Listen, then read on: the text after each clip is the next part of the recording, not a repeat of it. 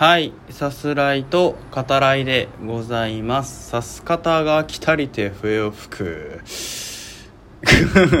悪魔じゃないけどね。はい、さす方でございます。えー、これ収録配信してる日ですね。あの、僕、友の浦、広島にある、うん、に行ってきました。あの、ツイッターとインスタには上げてるので、まあ本当によろしければ、お暇な時にね、えー見ていただければいいかなと思いますけどあの本当に美しい海でしたね。瀬戸内海本当に、えー穏やかな、えー、内田あの波の荒くないね海が広がっていて、えーそこに、まあ、おられる、え人たちもねなんかあの軽くでしかないけど接する機会っていうのはそんなになかったけれどあのなんていうのかな。穏やかなというか、うん。えーたまにこうあるじゃないですか。観光地ってなんかこうプレッシャーかかるなみたいなことないっすか？僕だけかな。いやそんなことないと思うけどなんかここの観光地あの客へのプレッシャーかけてくるなみたいなとこってなくはないと思うんですけどそういったものがねあの全くなく、うん、あの本当に心地のいい時間を過ごさせていただきましたね、えー心洗われるってよく言うけどうん本当そんな時間になったなと思います、えーとある店でですねあの大福をいただきまして「えー海」っていうタイトルのうん、大福なんだけどあの塩味ですね。美味しかったあれ。めちゃめちゃ美味しかったですね。あの岩塩ですかね。食塩よりもやっぱ粒が大きかったんで岩塩だと思うんですけどそれをちょっとこう振りかけて、えーいただくような大福であのその塩気が効くとねさらにあの味変というかうんあの美味しさもねまた変わって豊かな、えー大福だなというふうに感じましたけど僕はあの階段フェチはい。階段フェチっていきなり聞いてどう思うんですかね？わかんないけど。あの階段が好きでもあるんであのいい階段が多かったですね。はい。あの友城跡っていうね、えー昔まあそこに城があったよっていう場所から見下ろす、えー街並みってのもあの素晴らしい、うん、ものがあったしそこにえーがってる階段もね、うん、あの風情があってとても良かったなと思います。えっ、と崖の上のポニョのねあのもモデルになったっていうかそこでこう宮崎駿監督がインスピレーションを受けてこう発想をしてたっていうね場所としても知られてますよね友の浦ね。うん、でその宮崎駿監督が設計に携わったよっていう、えーあれは民宿というか、えー食事どころですか、うん、そのお店も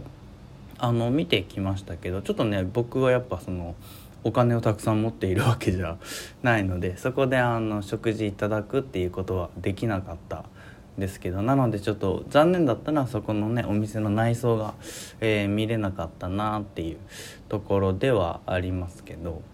何はともあれですね見事な、えー観光地と海と、えー街並みでしたね。あのまあお近くの方はね、えー一度は行ってみてはいかがでしょうと、うん、まああの近場でなくても行きたいっていう方もおられるとは思いますけどまだ、えー行ったことないよっていう方はねあ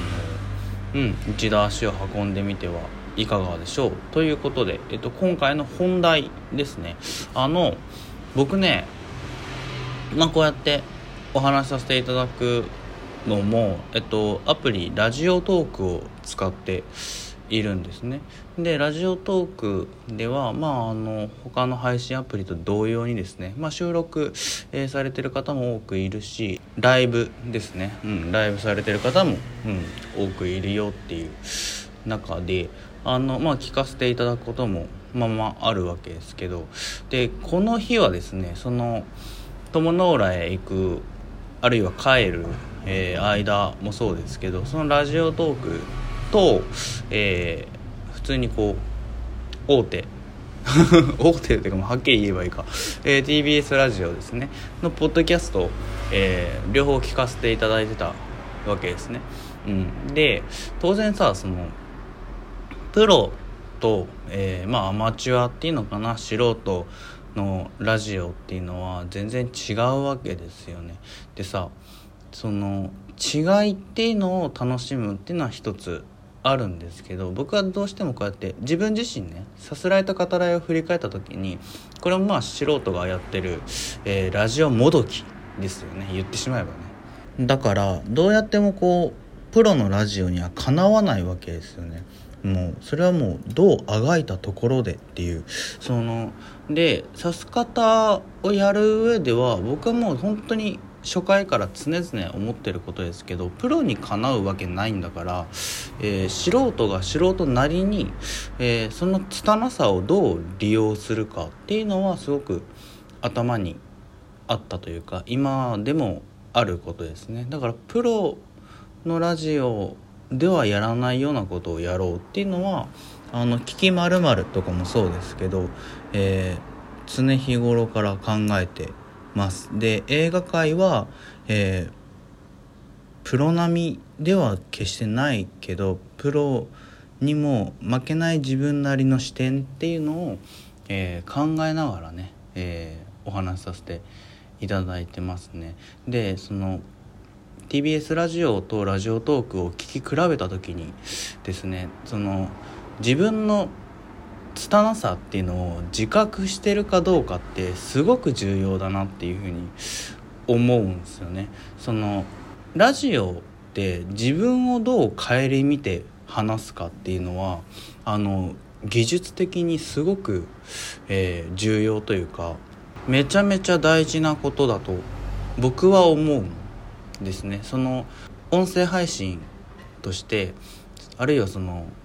話をすることっていうのかな、えー、に関して奥行きがね全然違うんですよね。自分を顧みて喋る。それはちょっとした自虐でもあのラジオの場合よくてそれだけでもその奥行きがねぐーっとねあの広まるっていうのかな。一つのね、まあ、コンテンツであったり、え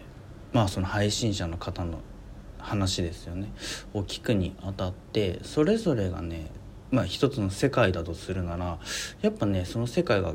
ガッと広がっていく感じがするんですよね。その自分を顧みるっていう、えことをするかどうかだけでね。でこれはあの本当にプロとかアマチュアとか関係なく両方やった方がきっといいんだろうなっていう技術、うん、でもあるんだろうなっていう気がしていてやっぱ顧みられない方の話っていうのは残念ながらそこまでこう、うん、広がらないよなっていう、えー、気がしてますね。だから拙さを自覚するって本当にあの話をさせていただくにあたって大事というか、えー、自覚なんで、うん、自分のことをやっぱ顧みるですね。そのまんまですよね本当にね。それができる方あるいはそれができてる配信っていうのがまず一つ面白いものに近づく何、えー、て言うのかなチャンスを持つ何かである気が僕はしてますね。聞いていてね心地がいいなってこう自分がリスナー側で、えー、感じることっていうのはプロとかアマチュアとかあんまり関係はないなっていう気が、うん、してるわけですね。主観的なその心地のいいっていう感覚自体を抱くのは、うん、だからどう拙いを自覚するかですね、うん、そこがまずその配信に必要不可欠なものなんじゃないかなと、えー、考えております。でそれをどう利用するかですね。そこに個性が宿るんで、うん、あの面白い配信にね近づくきっかけっていうのはそこに、えー、やっぱあるのかなって、えー、思いますね。はいあのまあなんというか自分が大切にしていることみたいなさすらいと語らいをやるにあたってもねうんあのそういった話にもつながるんで今回、えー、お話ねさせていただきました。あの聞いてくださった方ありがとうございます。ではまた。